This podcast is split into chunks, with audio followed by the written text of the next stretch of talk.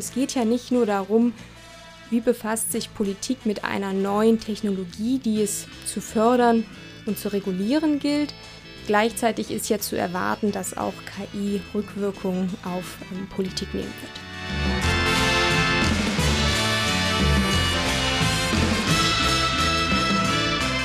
Herzlich willkommen zum Podcast Digital Sense Maker. Wir beschäftigen uns hier ja mit dem Sinn und dem Unsinn hinter der Digitalisierung. Mein Name ist Christoph Holz und heute geht es um Politik. Facebook, Instagram und X, also im Volksmund immer noch Twitter genannt, die verbreiten Lüge und Hass mit Hilfe künstlicher Intelligenz. Diese Plattformen, überhaupt die Digitalisierung, lassen uns in Abgründe schauen. Es sind aber keine technischen Abgründe, sondern menschliche. Und nie haben wir mehr über das gelernt, was es heißt, Mensch zu sein, als heute. Und das, was wir sehen, naja, das muss uns auch nicht gefallen. Wenn man den Plattformen die Schuld geben kann, ist auch alles gut. Dann brauchen wir nicht über uns selber nachdenken. Der Reflex lautet normalerweise, die Politik sollte, ja, sie sollte es wieder mal richten, also regulieren. Geht das überhaupt? Und was ist eigentlich die Rolle der Politik, einer guten Politik? in Zeiten der künstlichen Intelligenz. Und darüber spreche ich heute mit Anne Goldmann. Sie ist Politikwissenschaftlerin und wissenschaftliche Mitarbeiterin am Center for Advanced Internet Studies, kurz KAIS, in Bochum sowie an der Universität Duisburg-Essen. Anne, herzlich willkommen. Hallo, vielen Dank für die Einladung. Ja, Politik und künstliche Intelligenz, geht das überhaupt zusammen? Ich hoffe, das ist die erste Antwort. Ähm, ich beschäftige mich in meiner Promotion nämlich genau mit diesem Thema und das tatsächlich auch schon ein bisschen länger, als das ähm, ChatGPT uns ja sehr, sehr eindrücklich vor Augen geführt hat, was KI auch tatsächlich so im Alltag imstande ist zu leisten. Ähm, ich habe mit meiner Betrachtung schon angefangen vor circa vier, fünf Jahren. Dahin geht es zurück und seitdem verfolge ich das Thema und ich würde sagen, ja, das geht zusammen aus unterschiedlichen Perspektiven. Ja, die Politik hat ja mal Milliardeninvestitionen angekündigt, damit Deutschland kein Entwicklungsland wird, sondern ein Entwicklungsland, also wo künstliche Intelligenz entsteht, wo wirklich daran geforscht wird. Und es gäbe diese großen Erfolge der künstlichen Intelligenz nicht ohne den Beitrag von Deutschen. Da gibt es den Joshua Bach zum Beispiel, der da sehr bekannt ist. Ähm, ist Deutschland, ist das politische Umfeld in Deutschland gut, um künstliche Intelligenz zu entwickeln, um Weltmarktführer zu schaffen? Da hängt die Antwort vermutlich ein bisschen davon ab, wen Sie fragen. Ähm, das wäre sicherlich sehr interessant, da nochmal KollegInnen aus der Informatik zu sprechen, die da viel näher dran sind, was sozusagen die, die tatsächliche Förderung angeht. Ähm, was ich sagen kann, ist, dass Deutschland mit dem internationalen Trend, das kann man auf jeden Fall sagen, so im Jahr 2016, 2017, 2018 auf die Welle der Förderung aufgesprungen ist. Denn wir haben da ja auch die nationale KI-Strategie gesehen und das war spätestens der Moment, wo man das Thema KI aus der reinen Forschungsförderung, also aus dem Bundesministerium für Bildung und Forschung, auch ein Stück weit herausgeholt hat, um es auf breitere Füße zu stellen. Ja. Und ist das immer noch so?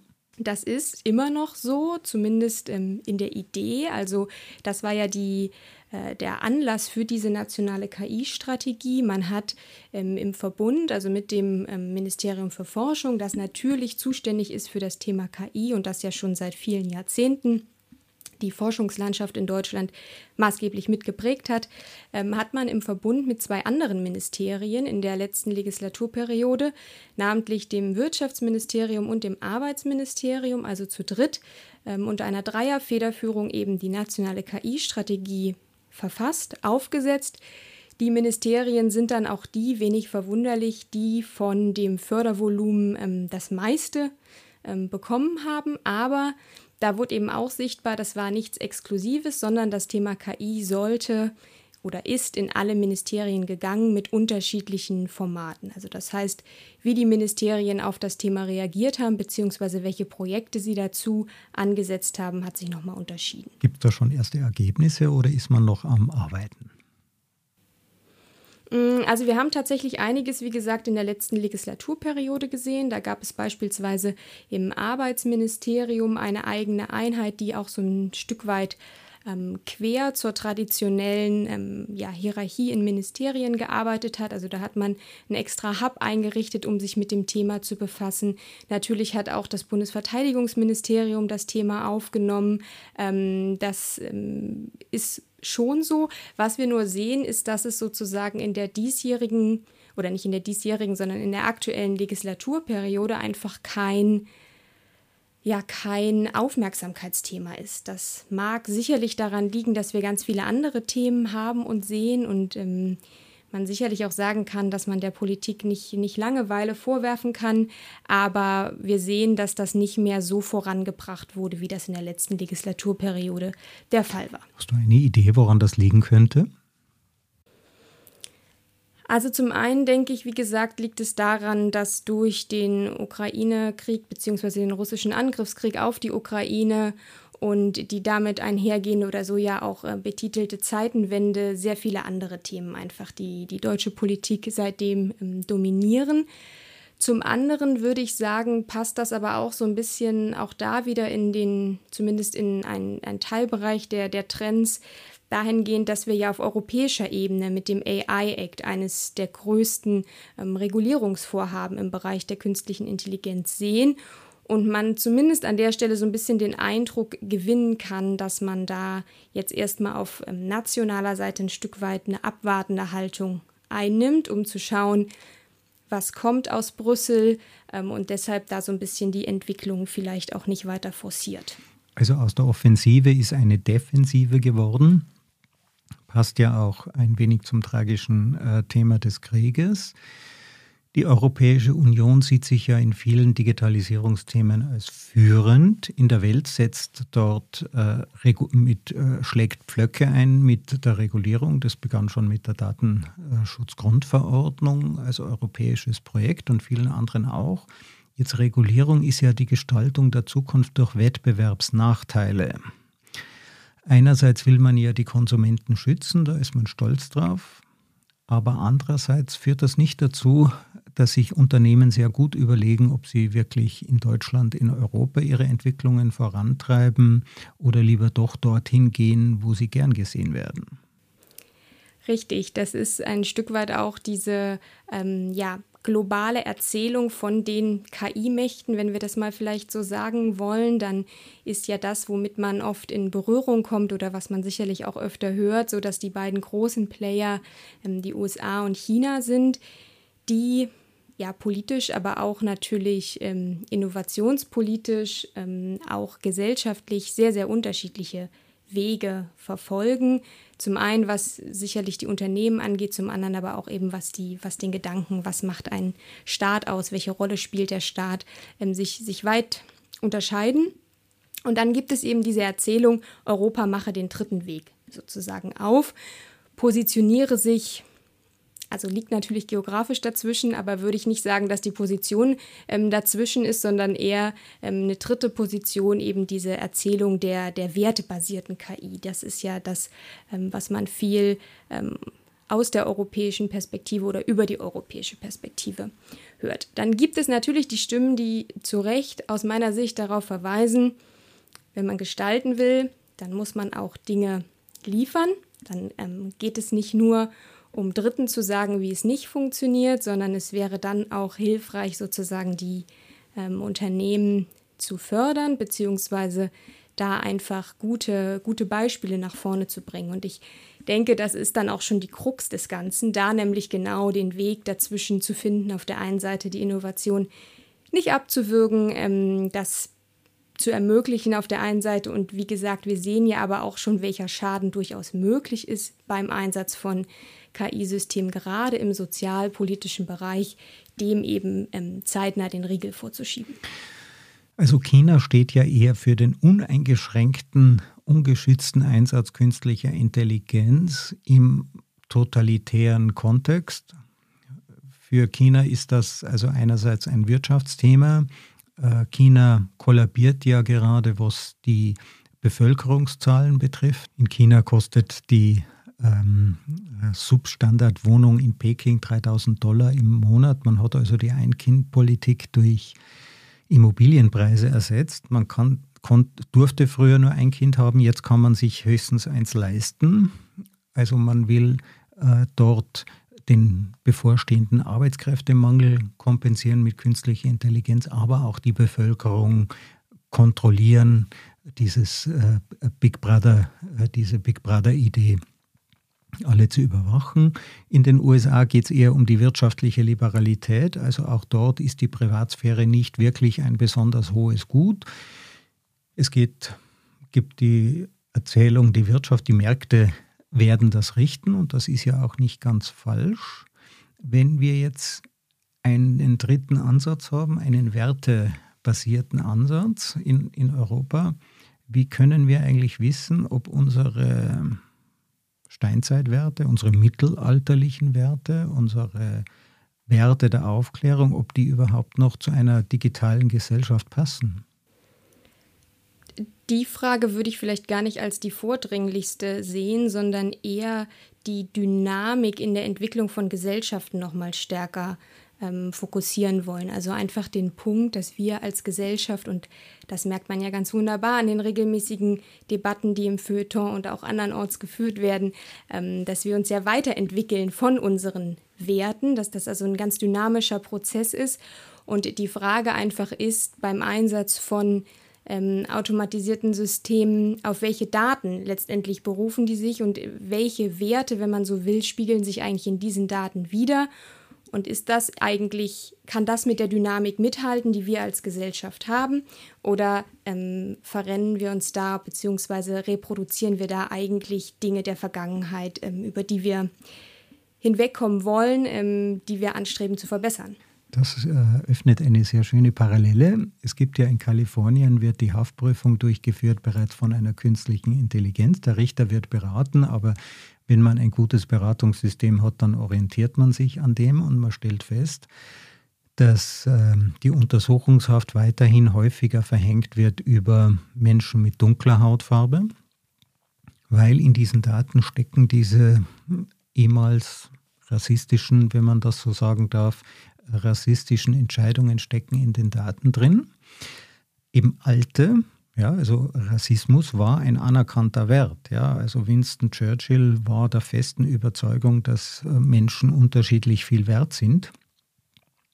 Das war mal ein gesellschaftlich anerkannter Wert und wir haben uns eben Gott sei Dank weiterentwickelt. Jetzt stecken also in den Daten unsere Werte und dafür oder auch alte Werte, davor fürchten wir uns, aber andererseits kodieren wir jetzt unsere heutigen Werte, die wir heute für richtig halten, ja, die vielleicht nicht vor dem, vor dem Urteil der Geschichte standhalten werden. Wir kodieren heut, unsere heutigen Werte eben nicht in die Daten, sondern in unsere Gesetze, denen diese Daten folgen müssen. Also für mich schaut das fast so aus, als würden wir den Teufel mit Beelzebub bekämpfen.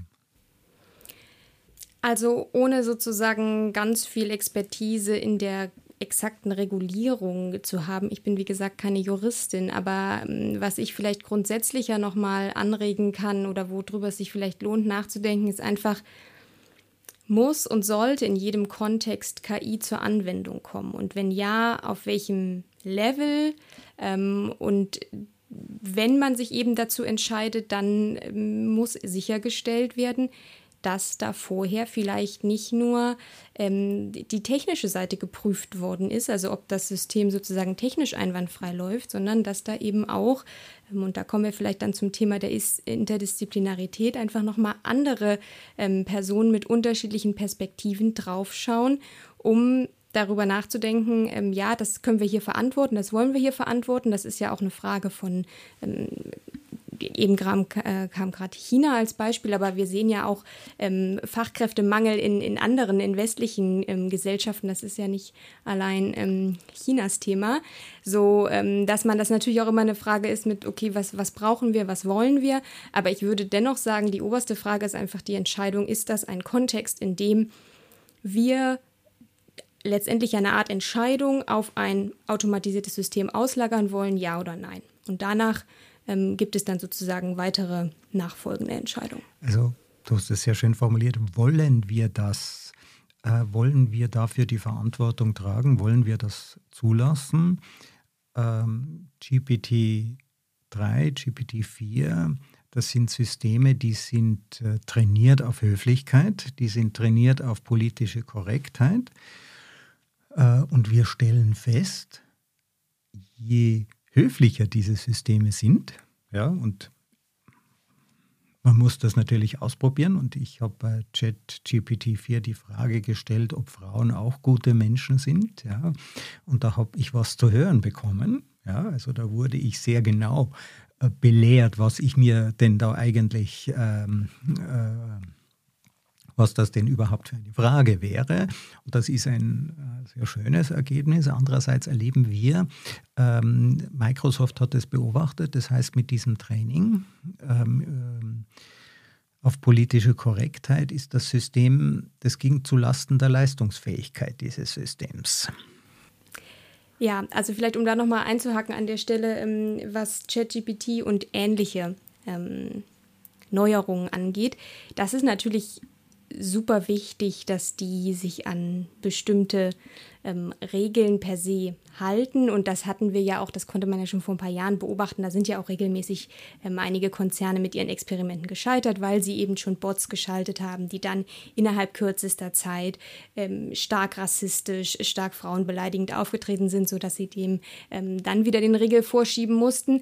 Ähm, das ist natürlich das eine, aber ich glaube, die Frage, die wir uns eher stellen sollten, ist sozusagen, wenn KI vielleicht auch eher gar nicht so in dieser, ähm, in dieser mit dem direkten User interagiert, sondern wenn man die sozusagen in Systeme einbringt, wo es eben zum Beispiel um die Entscheidung geht, ähm, welche Jobangebote vorgeschlagen werden oder so. Ähm, und dann da mal darüber nachzudenken, auf welche Daten oder auf welchen Daten basiert das eigentlich. Auch da ähm, haben wir genug Beispiele gesehen, dass Frauen sozusagen ähm, die, die schlechteren Angebote vorgeschlagen bekommen haben ähm, oder bekannt ja auch einmal dieses Beispiel, ich meine, es war Amazon, die das selber genutzt haben intern zum Recruiting und sich dann gewundert haben, warum eigentlich nur Männer eingeladen wurden, weil sie sozusagen den Bewerbungsprozess vorab auch ausgelagert hatten an ein ähm, automatisiertes System und dann damit eben konfrontiert wurden, ah ja, okay, das System hat gesehen, es sind hauptsächlich Männer, wir laden Frauen erst gar nicht ein.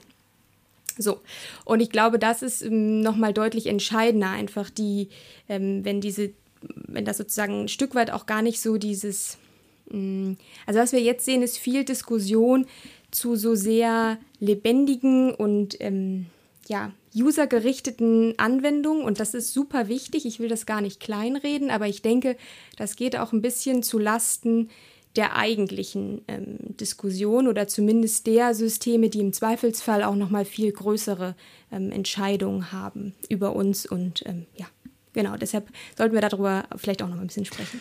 Ja, also äh, den Chatbot äh, Tay 2016 hat Microsoft nach 16 Stunden abschalten müssen, weil er eben, so wie du sagst, rassistische, äh, frauenfeindliche Aussagen gemacht hat. Also er würde äh, gerne Frauen auf dem Scheiterhaufen äh, verbrennen. Dieser äh, Chatbot, das war natürlich super peinlich für Microsoft. Daher haben die die Finger davon gelassen und das lieber einer neuen Firma OpenAI äh, überlassen, die sie dann oder mit der sie ein, ein, dann ein milliardenschweres Projekt als Kooperation gemacht haben, um auch solche Image-Schäden zu vermeiden. Und das hat in die Öffentlichkeit katapultiert und das ist natürlich auch recht wichtig äh, für die Aufmerksamkeit der Politik. Politik orientiert sich ja doch eher an dem, was öffentlichkeitswirksam ist. Jetzt hast du aber angesprochen, diese Beispiele bei Amazon, es werden nur Männer eingeladen, denn die KI hat halt festgestellt, dass früher gab es halt hauptsächlich männliche Bewerbungen. Das ist ja ein Problem, das diese Firmen haben, dass, äh, dass die sich durchaus bemühen. Von Google weiß ich das, die bemühen sich stark um Diversität. Ähm, auch ich habe das selber gemacht, wenn sich bei mir, als ich noch operativ tätig war, eine Programmiererin beworben hat, die hat auf alle Fälle ein Vorstellungsgespräch bekommen. Ich habe allerdings viel mehr Bewerber bekommen von Programmierern, da konnte ich nicht alle einladen. Die KI nimmt genau diese Daten und sieht, aha, es werden 90 Prozent Männer eingeladen und nur 10 Prozent Frauen. Also, ja, die hat ja keine Ahnung von der wirklichen Welt. Lade ich eben jetzt hauptsächlich Männer ein. Jetzt die spannende Frage. Kann man sich das überhaupt vorher überlegen? Du hast jetzt Interdisziplinarität angesprochen. Kann man denn all diese Fettnäpfchen voraussehen? Das ist wahrscheinlich die One-Million-Dollar-Frage. Wenn wir die beantworten, dann geht der Podcast durch die Decke. Und ähm, ähm, also ich würde sagen, zum Teil auf jeden Fall ja weil ich meine, dass, und da kannst du wahrscheinlich vielleicht auch mehr sagen, wie so etwas in, in wie Systeme in Firmen neu implementiert werden, aber eine gewisse Pilotphase oder eine gewisse ähm, Testphase sollte es im besten Fall ja geben. Und ähm, es ist eben genau das, was wir eben, eben schon mal diskutiert haben dass wir heute sagen, ähm, wir fördern Frauen in besonderen Bereichen oder da, wo bestimmte Personengruppen unterrepräsentiert ist, versuchen wir, diese Personengruppen ähm, ja, stärker zu fördern. Das ist etwas, das haben wir vor einigen Jahrzehnten so noch nicht gemacht. Das ist eben genau dieser, äh, dieser, diese dynamische Entwicklung ähm, als Gesellschaft. Ähm, das halten wir heute für erstrebenswert, deshalb unterstützen wir das. Wie das im Einzelnen dann jeweils funktioniert, das müssen wir vielleicht gar nicht diskutieren, aber es ist genau da das Beispiel, wo eben einfach, wenn ich die, wenn ich die Entscheidung nur auf den, den, ich sag mal in Anführungsstrichen, reinen Daten basiere, dann eben dabei rauskomme, dass vor allen Dingen die rekrutiert werden, die schon da sind, sozusagen von ihrem Muster her. Und jetzt wieder, ich bin nicht die Informatikerin, wir könnten hier vielleicht noch jemanden Drittes gut gebrauchen, aber natürlich sollte es ja auch möglich sein, einem System zu sagen, aber bitte achte auf X, Y. Ähm, ich möchte irgendwie einen, zumindest, wenn es der Bewerberpool einigermaßen hergibt, ein ausgewogenes Set an Vorschlägen. Ich möchte da eben nicht nur ähm, ein Geschlecht, sondern möchte da mehrere sehen. Genau. Also nichts ist konservativer als eine künstliche Intelligenz, denn sie verwendet immer die Daten von gestern. Sie agiert immer auf Basis der Vergangenheit und in diese Vergangenheit sind natürlich unsere Werte kodiert und auch kein Softwareentwickler ist in der Lage, seine Wertvorstellungen aus den eigenen Algorithmen herauszuhalten. Die Schwierigkeit der Voraussage ist das Problem. Ich denke, ja, viele von uns, Informatiker und Nicht-Informatiker, wird manchmal Technologiegläubigkeit, ja, das Vertrauen, Grundoptimismus und das ist nicht ganz unbegründet. Ja, ich denke, diese Beispiele von Amazon gerade sollten uns lehren, dass wir eben zweimal drauf schauen, dass wir dreimal drauf schauen, dass wir unseren Systemen nicht einfach blind vertrauen. Andererseits ist total schwierig, ähm, die Dinge vorauszusehen. Ja, also ich wünsche mir ja da eher eine agile Ethik. Ja, also vorher darüber nachdenken kann man ja nicht. Also mit dem Auto haben wir den Autounfall erfunden und kein Mensch konnte sich ausmalen, was ein Autounfall wirklich sein wird, bevor er kam. Kein Mensch konnte sich ausmalen, was eine Atombombe anrichtet, bevor man es gesehen hat. Es geht gar nicht vorher nachdenken. Aber mitdenken, das wäre super spannend und, und super spannend wäre das, das eben interdisziplinär zu machen.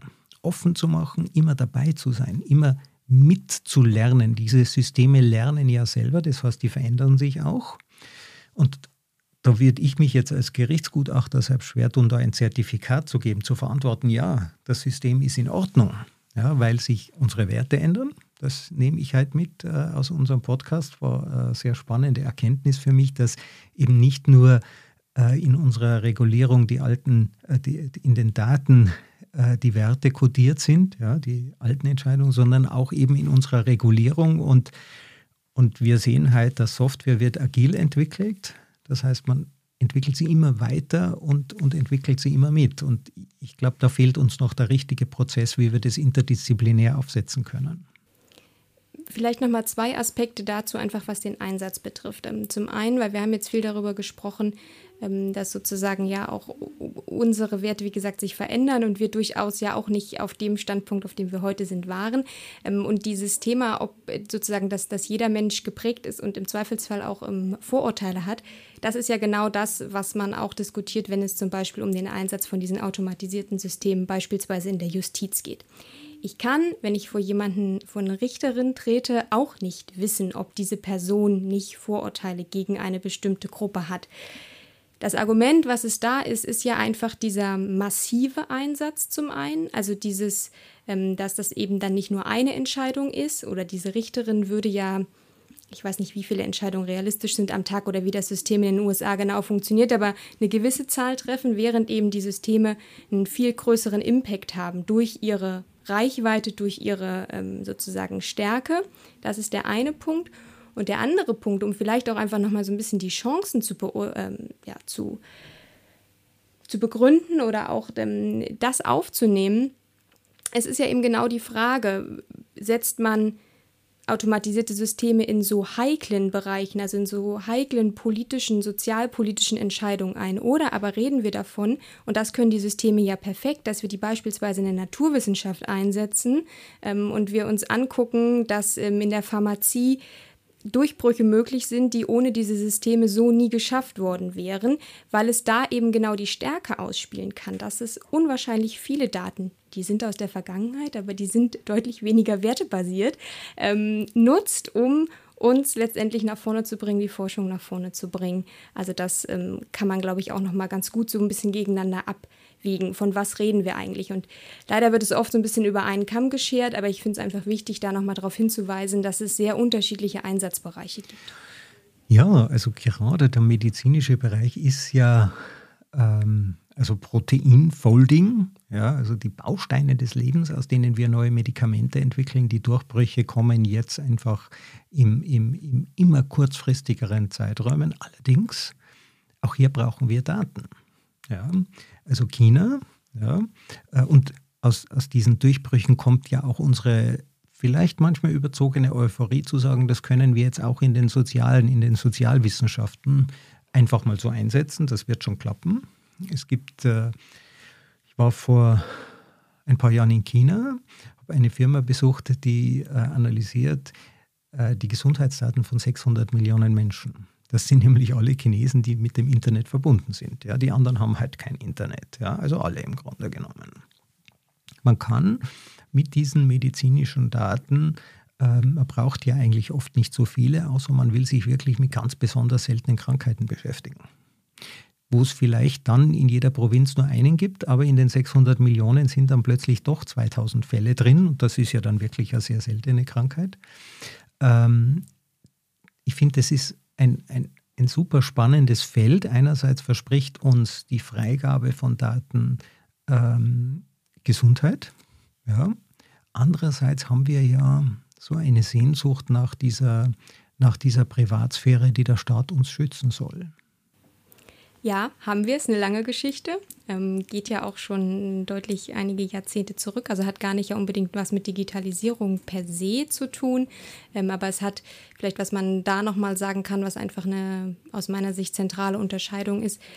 Als Datenschutzbeauftragte in Deutschland eingeführt wurden, war das erstmal sozusagen ja das Verhältnis betreffend Staat, Bürgerinnen, Bürger, also Privatsphäre der einzelnen Person gegenüber dem Staat. Womit wir es heute oft auch zu tun haben, ist ja aber eher Datenschutz gegenüber Dritten, also Datenschutz gegenüber ja vor allen Dingen Unternehmen. Ähm, das sind auch wieder Sachen, die gerne ein bisschen durcheinander gehen. Ähm, du hast gesagt, der Großteil der Hörer kommt aus Deutschland. Das ist auch nochmal, glaube ich, eine besondere Datenschutzszene oder die Diskussionen in Deutschland sind tatsächlich, wenn man sich so ein bisschen ähm, anderweitig umhört, doch sehr speziell. Ich habe keine genaueren soziologischen Erkenntnisse darüber, warum das so ist, aber das ist auf jeden Fall ein Thema, womit wir uns ganz sicher noch die nächsten Jahre viel befassen werden, ja. Du bist ja Deutsche, ich übrigens auch. Haben wir Deutschen mehr zu verbergen? Korrigier mich, wenn du das besser weißt, aber ich habe äh, letztens dazu gehört, dass ähm, Google wieder unterwegs ist, die Street View Bilder ähm, zu aktualisieren. Und man sieht auch hin und wieder, zumindest hier in den Ballungszentren, ähm, ist mir schon wieder das ein oder andere Auto davon entgegengekommen. Mm, und dazu habe ich dann auch gehört, dass mit Abstand ähm, nirgends so viel sozusagen Verpixelung angefragt wird wie hierzulande und dass es wirklich sehr entlegene äh, Bereiche gibt, die man sozusagen über Street View deutlich besser, denen man sich dort nähern kann als ähm, in Deutschland. Ehrlich gesagt, ich habe kein Motiv. Ich weiß es nicht, woran es liegt, aber man kann auf jeden Fall ähm, festhalten, dass es so ist. Und auch die, die Debatten, mit denen sie geführt werden, ähm, das, da ist ja viel Leidenschaft dahinter. Ja. ja. Also da gibt es natürlich eine Geschichte mit der Überwachung in der NS-Zeit. Ja, und dann in der DDR-Zeit Stasi, Stasi-Methoden, die haben natürlich auch in der kollektiven Seele eines Staates, eines Landes, einer Bevölkerung ihre Spuren hinterlassen. Und Privatsphäre ist ja sehr wichtig. Das ist der Ort, wo man sein kann, wie man wirklich ist. Für psychische Gesundheit braucht man das, dass man sich selbst irgendwo entfalten kann. Privatsphäre ist ja auch der Ort, wo Innovationen entstehen. Also das bleibt ein spannendes ähm, ähm, ja, es bleibt ein Spannungsfeld. Privatsphäre braucht es in jedem Fall, also nicht, nicht falsch verstehen. Ähm, das war kein Plädoyer gegen die Privatsphäre, sondern nur der Hinweis darauf, dass die Datenschutzdebatten sozusagen sehr äh, charakterstark sind hierzulande. Das Spannende an den neuronalen Netzwerken ist ja, dass meine und deine Geheimnisse mit den Millionen Geheimnissen anderer unwiederbringlich vermischt werden. Aus einem neuronalen Netzwerk bekommt man diese Informationen nämlich nicht mehr einfach raus. Die sind dort kodiert. Es gibt ja oft die Kritik, ähm, es wäre nicht nachvollziehbar, was ein neuronales Netzwerk entscheidet, diese Blackbox-Kritik. Und es ist gerade dieser Mechanismus, der unsere Privatsphäre besser schützt als jede andere Technik. In der öffentlichen Diskussion kommt das leider überhaupt nicht vor. Ja, da würde ich zustimmen. Also das ist auch meine Wahrnehmung. Ähm, da, darüber wird nicht in der Art gesprochen, sondern ähm, was, also was das Blackbox-Argument angeht, ist das ja eher ähm, stets negativ behaftet und sozusagen mit nicht erklärbaren oder mit nicht nachvollziehbaren ähm, Entscheidungen begründet. Ja. Warum ist dieses Thema so spannend für dich? Also Politik und Digitalisierung, künstliche Intelligenz? Hast du, wann hast du deinen ersten Computer bekommen? Hat es mit dem begonnen oder wie hat es begonnen? Ja, gute Frage. Also ich würde sagen, ehrlich gesagt, ich kann das gar nicht auf ein Jahr genau beziffern, aber ich würde sagen, ich gehöre ja zu der Generation, die mit PCs groß geworden ist. Ähm, bei uns war das dann doch ähm, schon der Standard auch in, in der Grundschule. Ähm, das war sicherlich irgendwie der Zugang. Ähm, gleichzeitig würde ich sagen, ist unsere Generation auch da, durchgeprägt, dass wir einen relativ großen Techniksprung gemacht haben, also von Windows 95 vielleicht noch so mit den ersten. Ähm, dann irgendwann gegen Ende der Schulzeit kamen die Smartphones.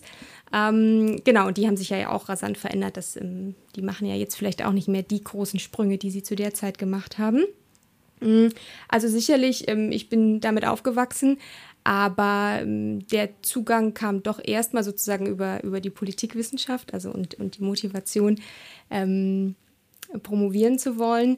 Und gleichzeitig dann aber doch auch schon eben vor einigen Jahren der Glaube daran, dass das eine Technologie oder dass das Technologien, muss man ja vielleicht auch sagen, sind, die uns länger befassen werden, die einfach aufgrund ihrer Querschnittshaftigkeit so vielfältig sind dass wir, also ich habe wie gesagt angefangen so 2019, 2020, ähm, da noch gar nicht unbedingt uns vorstellen konnten, wie das aussieht. Ähm, da hätte, glaube ich, die, die Aussicht auf ChatGPT noch für sehr viel Verwunderung ähm, gesorgt. Und entsprechend ist für mich vor allen Dingen die Faszination einfach zu schauen, wie geht Politik eben mit, mit so einer mit so einer Art Meilenstein in der Digitalisierung um, weil ich glaube, man kann schon sagen, dass das als der Treiber der Digitalisierung gilt für die nächsten Jahre, die gleichzeitig aber auch ja Politik selber beeinflussen wird. Also es geht ja nicht nur darum, wie befasst sich Politik mit einer neuen Technologie, die es zu fördern und zu regulieren gilt. Gleichzeitig ist ja zu erwarten, dass auch KI Rückwirkungen auf ähm, Politik nehmen wird.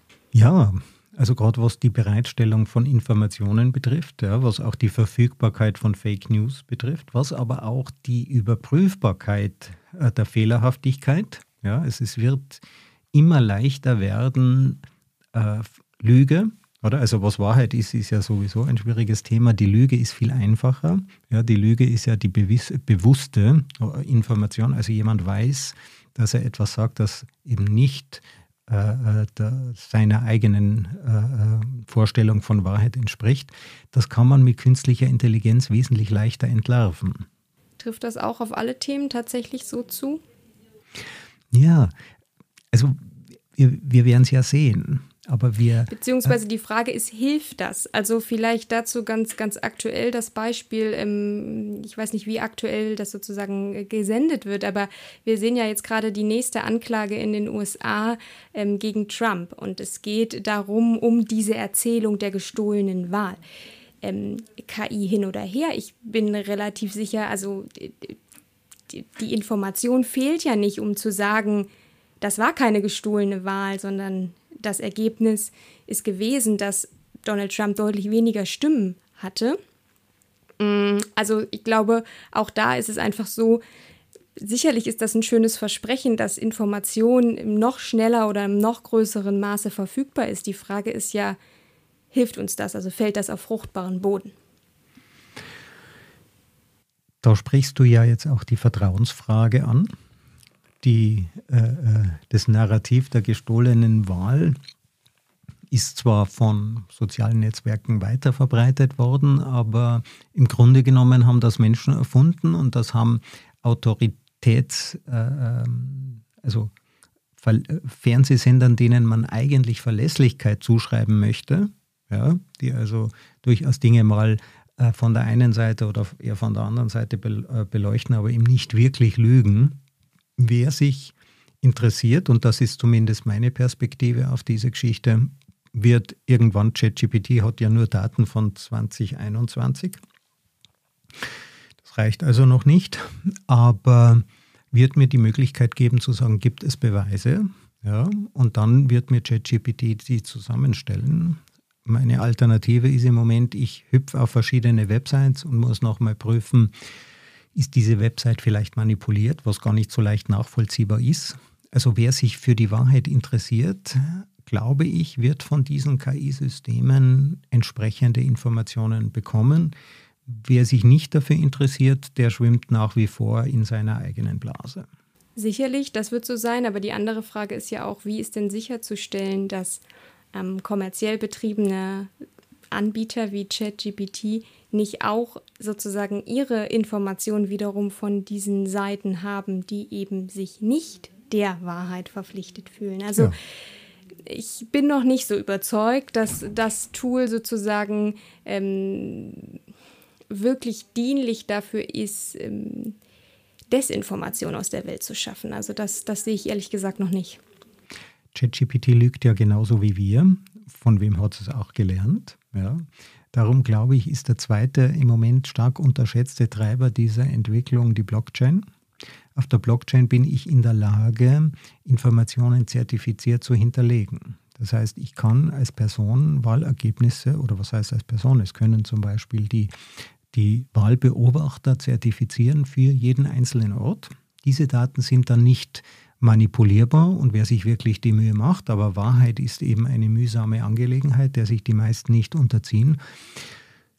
Also in dieser Kombination denke ich, dass es möglich ist, an korrekte Informationen zu kommen, an zertifizierte. Also man muss eigentlich sagen, die, die Wahrheit existiert ja nicht. Es kann nur jemand etwas behaupten und sagen, ich stehe mit meinem Wort dafür. Also der Wahlbeobachter in Wisconsin in irgendeinem kleinen Ort sagt, okay, ich bin diese Person, ich zertifiziere das, diese Information ist hier verfügbar.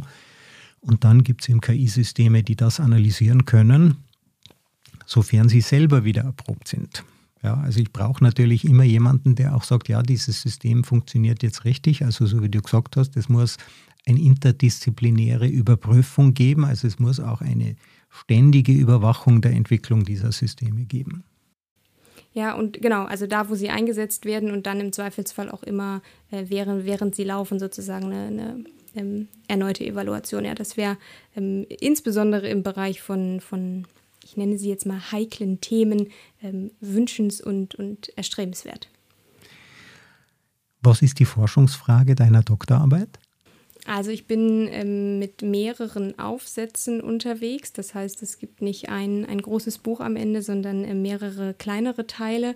Und ähm, ja, das ist tatsächlich die, die übergeordnete, sehr simple Frage ist, wie reagiert Politik auf KI?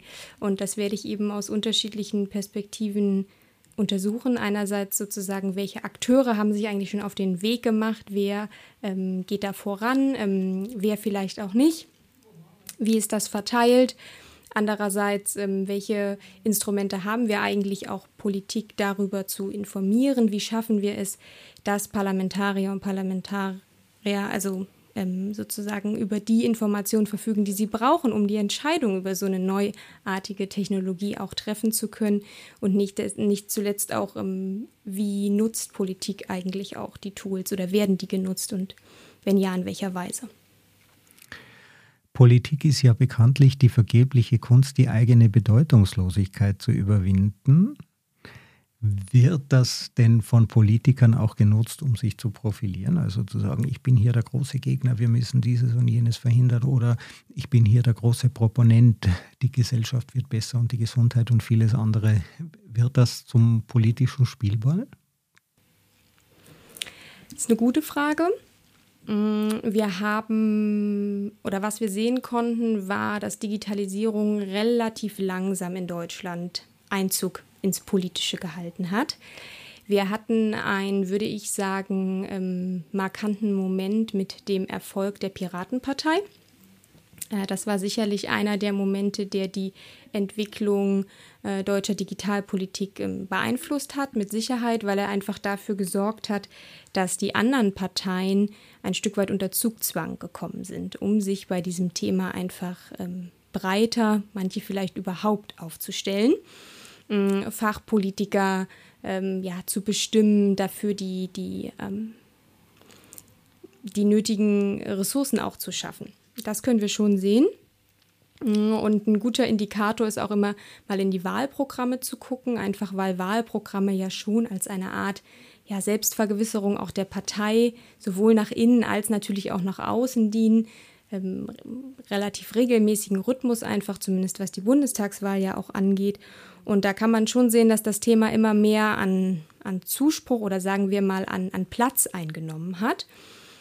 Gleichzeitig sehen wir aber auch, dass Digitalisierung natürlich als Thema nicht unbedingt dafür dient, zumindest im Anfangsstadium stark zu politisieren, weil es geschuldet der technischen Entwicklung ja einfach ein Thema ist, was sozusagen bearbeitet werden musste. Und es war auch klar, wenn man es vielleicht so ein bisschen sehr simpel ausdrücken will, mehr Digitalisierung ist immer besser. Das war sicherlich die Devise der letzten Jahre und ähm, mit Sicherheit auch zu Recht. Was aber wiederum dazu geführt hat, dass wir nicht ähm, starke ähm, ja, starke parteipolitische Differenzen sozusagen per se am digitalen sehen, sondern wir sehen einfach stärker, dass die Parteien entlang ihrer ähm, bekannten Konfliktlinien sozusagen da auch das Thema des Digitalen einarbeiten. Macht jetzt natürlich auch einfach Sinn, weil auch das ist ja so ein schönes ähm, Zitat, digital ist das neue Normal, ähm, ja, da kaum noch sozusagen Lebensbereiche davon ausgenommen sind. Okay, also wir werden beobachten, dass sich die Politik dort weiterhin damit beschäftigt, aber eben weil sie muss, nicht weil sie dort ähm, groß neue neue Wählergruppen. Man, man will eben Wählergruppen nicht verlieren und die Piraten beispielsweise, so habe ich das auch noch gar nicht gesehen, dass die sind ja wieder verschwunden, leider eigentlich. Genau, die sind, glaube ich, keine große Konkurrenz mehr. Das kann man so ein bisschen außen vor lassen, aber zum damaligen Zeitpunkt haben sie einfach dafür gesorgt oder war sozusagen ihr kurzzeitiger Erfolg. Sie saßen ja in einigen Landesparlamenten tatsächlich, war das doch eine Art ähm, ja, Weckruf. Hab, also hat die anderen Parteien in eine gewisse Hab-Acht-Stellung gebracht, ja. Ja, ja, also äh, das, das ist ja das äh, Schönste, was eine Oppositionspartei erreichen kann. In der Regierung hätten wir sie vielleicht eher nicht gewollt, aber äh, dieses Ziel haben sie erreicht.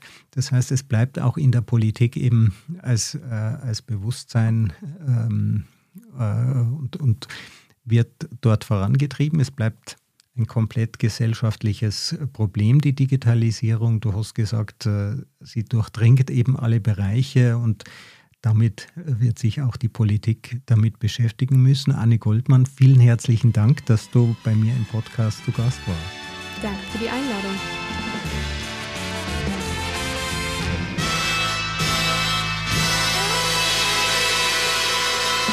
Diese Folge wurde präsentiert von Auf Wellenlänge www.aufwellenlänge.de